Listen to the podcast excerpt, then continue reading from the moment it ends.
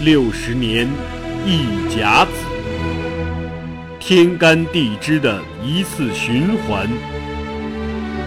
天道昭昭，演绎在人世间，是诉说不尽的沧桑，是壮怀激烈的往事。回首历史，每个政权开国的六十年，都是跌宕起伏、动人心魄的六十年。让我们掀开历史的帷幕，一睹清朝开国六十年的。传奇往事。本系列改编自图书《清朝开国六十年》，并由作者王汉卫授权播出。该图书已由齐鲁出版社出版发行。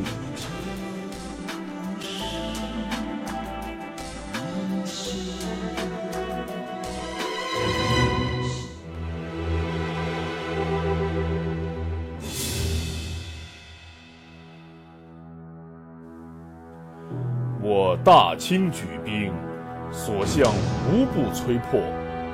诸将王敢义战守，义战守，自重焕始。王在晋走马上任辽东经略，虽算得上兢兢业业，但军事思维和能力不足，做的决策有不少。非常值得商榷。于是他非常倚重的一个手下，走到了前台，经常给他提意见。不管什么领导不领导的，哎，咱们就事论事，因为这打仗可不是别的，一个错误就可能让大家都玩完。那么这个令王在晋既器重又挠头的下属，就是袁崇焕。两人之间的矛盾，在修新城这件事上爆发了。王在晋主张在山海关外八里的八里铺修建新城，袁崇焕主张在二百余里外的宁远修新城。王在晋肯定不听他的，于是袁崇焕一封信告到了朝廷。为了分辨对错，帝师孙承宗出马了。亲自到辽东考察，结果令他是既忧又喜。忧的是王在晋这么个蠢蛋，如还在辽东主事，山海关必丢，京城必危；喜的是袁崇焕小同志不错，是个好苗子，有眼光，好好培养，必然能做出一番大事。于是。孙承宗肯定了袁崇焕在宁远修筑新城的建议，回京之后奏请王在晋去南京任职，等于就靠边站养老去了。然后自请督师蓟辽，于天启二年八月到山海关上任。这次他来啊，学生天启皇帝可是给足了面子，不仅赐尚方宝剑、蟒袍玉带等物件。皇帝还亲自送出了宫门，内阁诸位大臣又送到崇文门外。更重要的是，孙承宗做的人事安排，皇帝全准了，还从国库带走了八十万钱。于是，努尔哈赤终于遇到了他一生当中一位天才的对手。九月初二。年近花甲的帝师孙承宗正式到达山海关开展工作。首先，他就要练兵整顿防务。山海关当时花名册有士兵七万多人，人不少吧？可一查发现不是那么回事儿，一万多假人儿都被领导吃空饷了。于是他一顿严查，腐败分子被揪出来，整肃风纪。空想问题给解决了，那么留下的真人就都能打仗吗？这也是问题。孙承宗早听说辽东军队善于跑，跑起来比刘翔快，博尔特都服了，金军骑马都追不上。于是又一顿整，有逃跑前科的、业务素质、身体素质考核不及格的，通通都走人。那你轰走这么多，谁来补充呢？难民。哎，这些人家也没了，妻离子散，给他们机会上阵杀敌，报仇雪恨，可是非常积极的。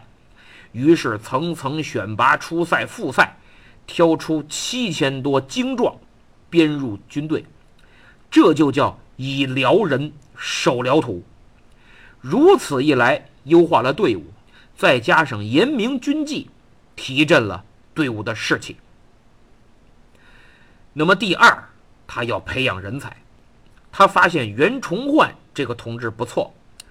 孙承宗觉得自己一大把年纪了，折腾不了多久，只有培养出后继者，才能为大明朝辽东做个长远打算。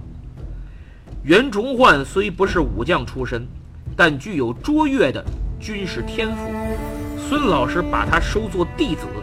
将自己对辽东战局的战略谋划全盘的传授，毫无保留，而且不管是巡查还是练兵，都带着他讨论决策，也让他参与。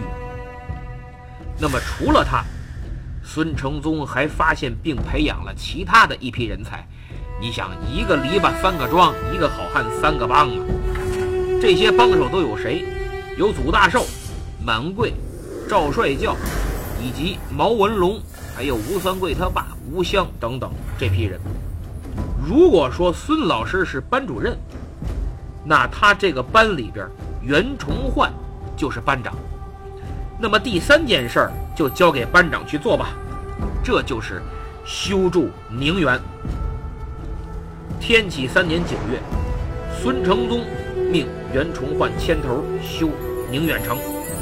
为了保证修筑工作顺利进行，他还派祖大寿等人前来帮忙，一同努力，并且在重要地点屯兵保护。附近的蒙古部落，孙承宗对他们恩威并施，而且觉华岛随时准备策应。再加上朝廷的大力支持，第二年秋天，也就是天启四年天命九年的九月。这么快的时间，这么短的时间，宁远城就修筑完毕。随后呢，孙承宗又修复了关外远近的五城三十堡，调兵民，特别是流民，总共十余万，屯田五千多顷，大搞生产建设，又在海边煮盐，而且有觉华岛的策应，就能做海上贸易，经济大为发展。给国家省了不少辽东军费，这就叫以辽土养辽人。前有以辽人守辽土，现有以辽土养辽人，可见孙承宗的战略构想非常得当。那么，通过一系列措施，宁远很快就成了一座巨镇，作为控制辽西以及恢复辽东的重要据点儿。得到了更加稳固。此时，辽东形势大为好转，宁远以及附近的嵩山、中前所、中后所等据点连成一片。著名的关宁防线初步建成，关就是山海关，宁就是宁远，驻守明军已达十一万，粮食可以供应三年，关外。二百七十多里土地重回明朝手中啊！这是第三。那么第四，孙承宗重点放在提高队伍战斗力和作战技法上。他大力改进和装备火器，并且建立车营，改进战车，加装可以连发装填的火器，然后训练步骑炮兵战车协同作战。根据地形因地制宜，制定一些可以相互配合的战略战术，大大提高了战斗力。那么，为了保护海上粮道以及海上贸易，孙承宗建立了水师，还广募江南水性好的、会操船的，甚至啊有海上作战经验的人编入水师，使海上的策应能力也大为提高。此外，最为紧迫的就是解决战马的问题，因为连年的战争一败再败，辽东战马严重不足，而且长时间得不到有效的补充。于是孙承宗改革了马政啊，出台了一系列的措施，包括这个战马的来源、战马的买卖、饲养、轮换等等，提出了一整套方案。有效缓解了辽东战马紧缺的问题，而且补充的很快。那么，马有了，人有了，火器改进了，孙老师又有了一个大胆构想：建立一支战斗力强、意志坚定、敢于与金军野战争锋的骑兵部队。你金军不是以骑兵见长吗？我偏偏建一支。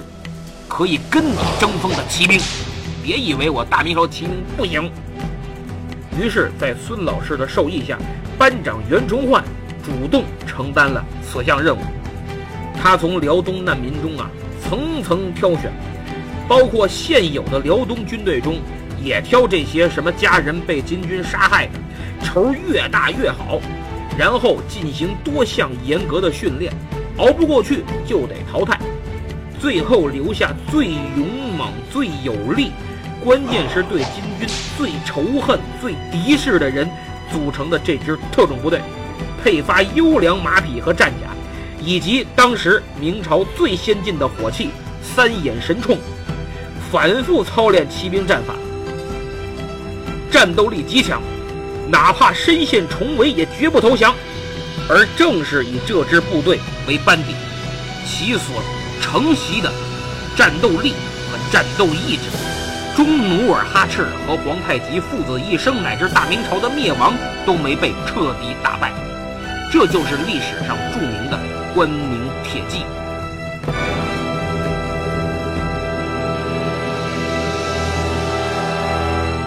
后金这边，自从天命六年（公元一六二一年），努尔哈赤攻占辽阳以后。就在城东五里重建新城，立为东京，这东边的京城。后来呢，努尔哈赤仔细一琢磨，发现沈阳更重要。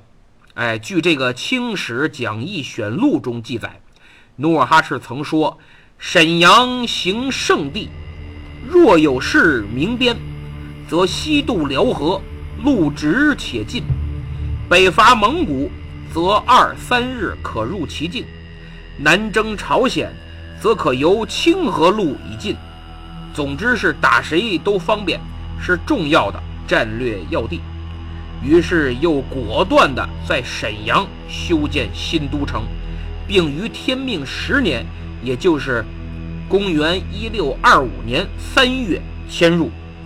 从此，沈阳有了个新名字，叫盛京。紧跟着后金大搞建设、发展生产、巩固战果，工作重心转移到了经济建设上。哎，不转移也不行。孙承宗在山海关几项措施下来，努尔哈赤就为之叹服。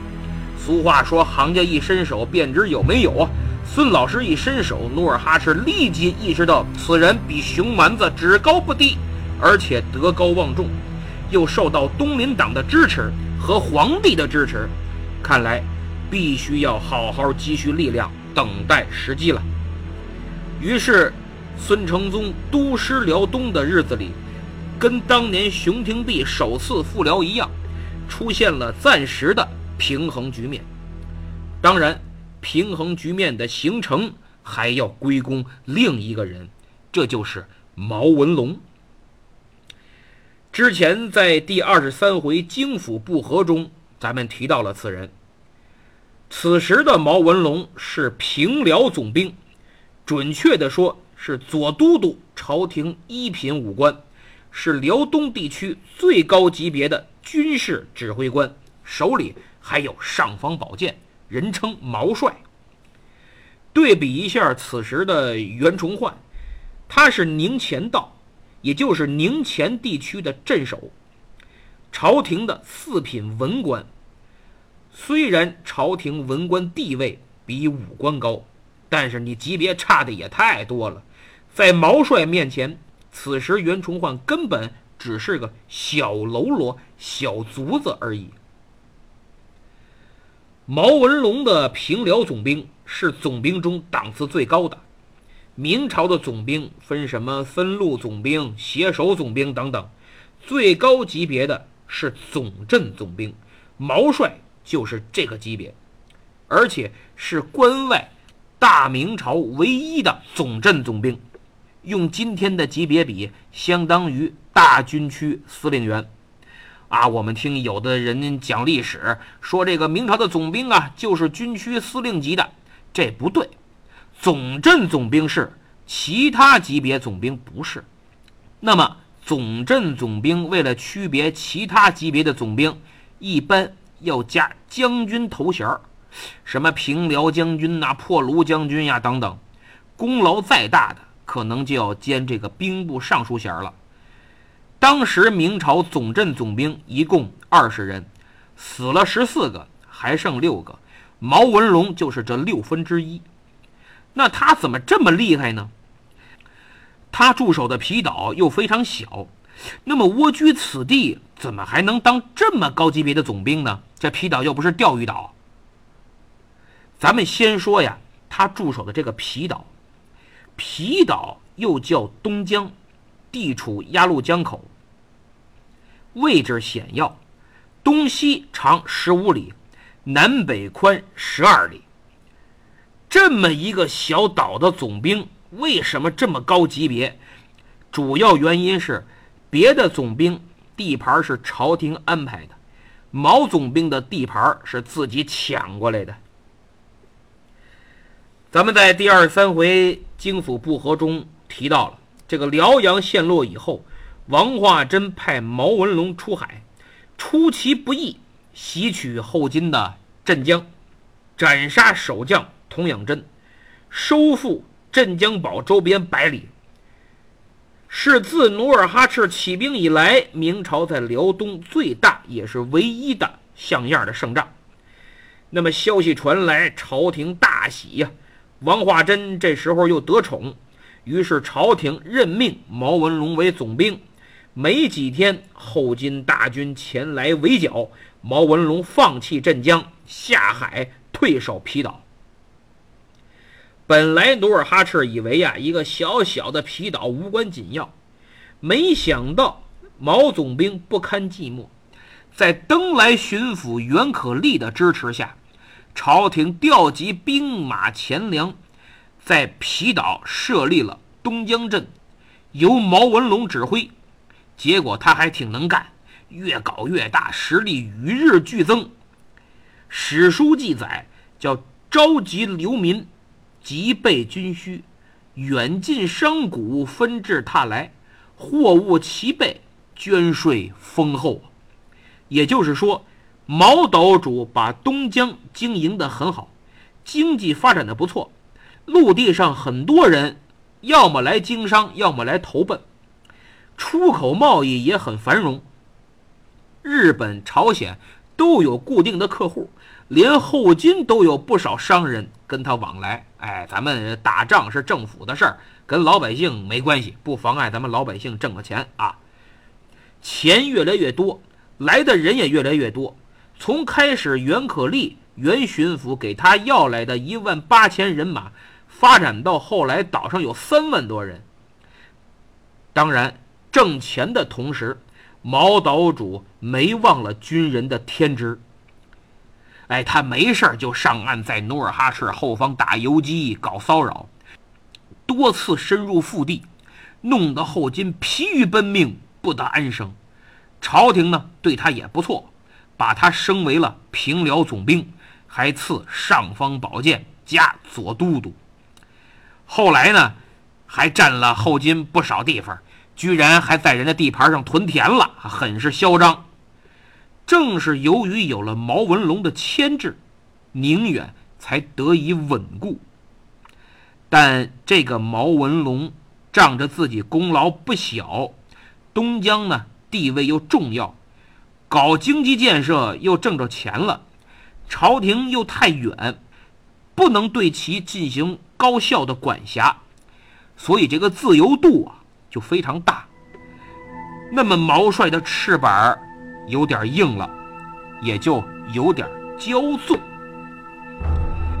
比如他谎报战功，出兵攻打荆州，却报功说攻占荆州还消灭金军两万兵马。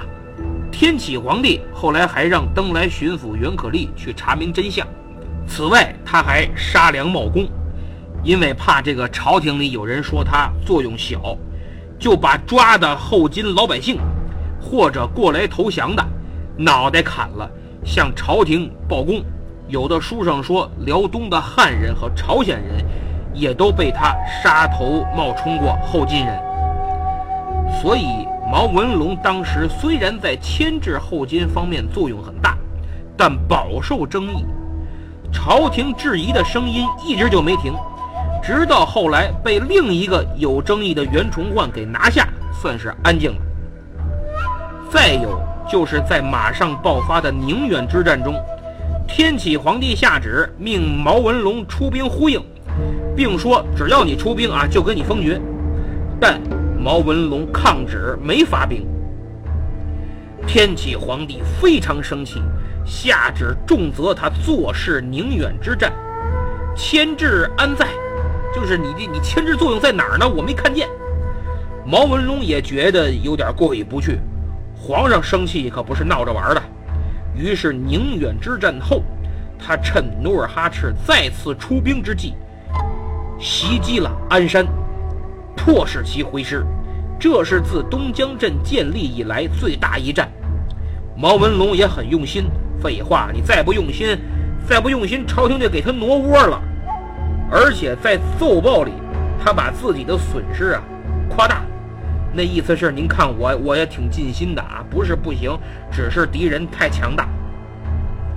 虽然他跟朝廷斗心眼儿，但此人忠心还是没有问题的。比如后金俘虏了他在辽的全部族人，对他展开诱降。软硬兼施，但毛文龙毫不动摇啊。由此可见，这个人的性格和想法呀非常复杂。我个人感觉，他的确在牵制后金中发挥了重要作用，但同时也想自己捞好处。特别是当他发现东江镇这么重要，朝廷不仅给饷，自己还能做买卖赚外快的时候，就更加。开心了，那么有了自己的利益集团，毛文龙必然自己考虑的就多点儿，盘算也多点儿。他想来想去，琢磨着自己的这点实力，对后金来说也就只能骚扰，像样的光复疆土不可能。所以他仗要打，钱也要赚，命更要保。因此，战功上就有些分心，于是他谎报军情也好，杀良冒功也好，都是给自己呀增加朝廷认可度的一种手段。因为一旦朝廷觉得他没用，也就不用牵制了，东江镇就面临被撤或者移防的风险，那就啥好处也捞不到了。而实际上，宁远之战他没伸手帮忙，朝廷就打算让他挪地儿。于是出了一阵风波，这才有毛文龙袭击鞍山，打了场大仗，迫使努尔哈赤回师。所以他是有底线的人，他知道只要他毛文龙在东江一天，后金就发愁一天。不管他出不出兵，后金都要时刻留只眼盯着他。何况他也没少出兵啊。从天启二年到天启七年，年年出兵，有几年还出了三四次，所以他功不可没，但备受争议，而这争议直接导致了他的悲剧结局，而他的悲剧结局更极富争议，这个咱们以后会详细的说。总而言之，通过多方努力，孙承宗用人得当。策略正确。从天启二年八月上任到天启五年，孙承宗巩固了山海关，收复了宁远及大片土地，然后更进一步，他决定再占据另一个城市锦州。孙老师认为，这里同样是一个至关重要的地点。但努尔哈赤不这么想，这么大地盘，处处都派兵，那哪守得过来呀？我也没那么多人呢。又小又破的一个锦州，我还真看不上。你要要就拿去。于是孙承宗轻而易举地拿回了锦州。至此，孙承宗最伟大的战略防御构想终于完成了。这就是关锦防线，由山海关、宁远、锦州组成的防御体系。原来是关宁防线，哎，山海关到宁远，现在延伸到了锦州，全长四百余里，深入后金控制区域，沿线还有无数坚固的堡垒和据点。为什么说孙承宗的战略构想和宁锦防线很伟大？先看锦州，辽东一处重镇，地势险要，一面靠海，后金呢又没海军，所以即使被围，只要海运充足，就不容易被攻克。那不打行不行啊？绕道走，那还真不行。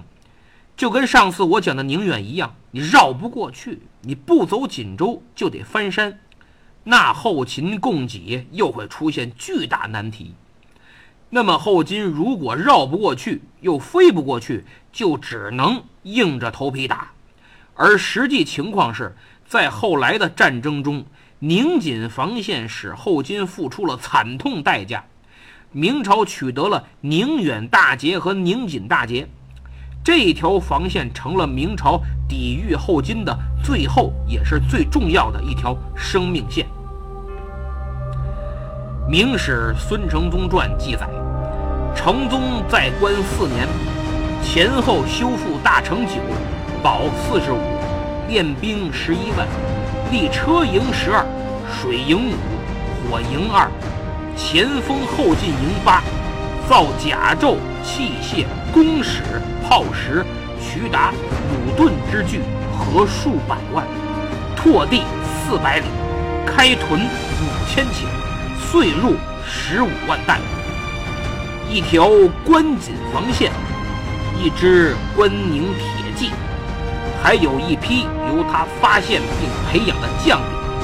这些人除了袁崇焕、毛文龙，还有满贵、赵帅教、祖大寿及吴三桂的父亲吴襄。他们的名字，在今后的历史中，会以不同的方式让后金铭记。但现在还不行，对努尔哈赤而言，他们只不过是些小喽啰，能打的都死了，剩下的也就是矬子里拔将军的无名之辈。所以努尔哈赤决定动一动，看看虚实。自从孙承宗来到山海关，努尔哈赤多方打探，发现此人比熊蛮子只狠不弱，所以大仗不敢，小仗试探。还是有的，其中一次就是由代善领兵进攻锦州。当时的锦州守将是赵帅教，代善根本不拿正眼看他。但当他下令攻城后，发现这是他军旅生涯中最错误的一个命令，因为不仅赵帅教指挥若定，更让代善发愁的是孙承宗。大力研发和普及火器，士兵手持先进的三眼神铳不说，居然用大炮守城啊！锦州就是试点，正好让代善给赶上。这下火炮火铳齐鸣，架云梯的金军根本上不去。代善这老脸都红了，不是羞的，是急的。但是撤吧，又太丢人，于是硬着头皮打算。再撑撑，但是孙承宗没给他机会。驻守前屯卫和嵩山的明军到了，正向金军侧翼压过来。代善高兴，为什么？野战是他们的长处，刚才碰一鼻子灰，正好拿这些明军呐出出气。可没等交锋呢，赵帅叫领兵就出了锦州城，要内外夹攻这位贝勒爷。代善懵了，明军啥时候变得这么果断勇敢，配合这么默契了？自打起兵以来从来没有过呀。他正在部署应对之时，探马来报说：“报，宁远、中贤所等地的明军已经出动，一顿饭的功夫就能到了。”代善一听，完，明军这回开挂了。于是代善果断下令撤兵，但撤可以，必须得留点东西。于是明军一顿猛打，金军千余人被斩首六百多，代善拼死杀出重围。这条老命差点留下给明军当纪念品，努尔哈赤彻底服了。就像打游戏，对于孙承宗这种玩家，开局很久了也没有大动作，既不一举荡平，也不光复辽东，低头搞什么东西你也不知道。等派人过来才发现，我靠，人家那塔都修到你地盘上了，而且是一连串啊，这真是太可怕了。面对这种灵活机动。依靠火器和城池协同配合作战的打法，努尔哈赤束手无策，只能眼睁睁地看着孙承宗是精心策划、步步为营、稳扎稳打、不断蚕食，向他逼近。天启五年，也就是公元一六二五年的十月，正当努尔哈赤发愁，被孙承宗苦苦相逼。自己的地盘不断缩水的时候，消息传来，孙承宗退休了。因为东林党覆灭了，在第二十五回传首九边那集里，我讲的很详细了。如果有需要，听友们可以去温习一下。简单来说，就是魏忠贤从天启二年开始得势，到天启四年。这期间是不断排挤东林党，网罗党羽，等待时机打杀东林党。后来借助熊廷弼的案子，从汪文言为突破口，栽赃杨涟、左光斗等人贪污受贿，最终全部被害，史称六君子之狱。魏忠贤没有手软，继续痛打落水狗，东林党被杀的一个接一个。包括著名学者、中国思想启蒙之父黄宗羲的父亲黄遵素。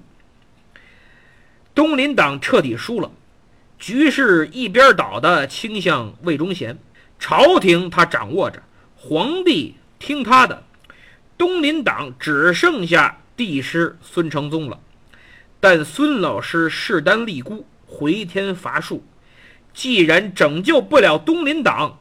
拯救不了朝廷，那就拯救辽东吧。其实魏忠贤一直想干掉孙承宗，因为这么一个仅剩的东林党，手握十几万大军在辽东，又是皇帝的老师，还德高望重，九千岁实在是睡不踏实。但不管如何诬陷，皇帝就是不动孙承宗，还明确表示。老师若有不测，唯你是问。魏忠贤彻底服了这个老头，不知道他给皇帝吃了什么，能如此无条件的信任。但魏忠贤不能善罢甘休，流氓就要用流氓的手段。天启五年九月，孙承宗的爱将山海关总兵马世龙，在柳河吃了败仗。于是魏忠贤找了几十个言官，天天拿辽东战事借题发挥，说孙老师的坏话，告黑状。其实柳河之战规模不大，也是后金一次试探性骚扰型的进攻，双方互有胜负，就跟熊廷弼第一次经略辽东时候被言官抓住把柄的那个蒲河之战一样，哎，只是个借口，没全胜就是败。有损失就是败，就是败，就是败。于是孙承宗受不了了，天启五年十月提出了辞呈。尽管皇帝不批，但他心已寒，去意已决，最终去职。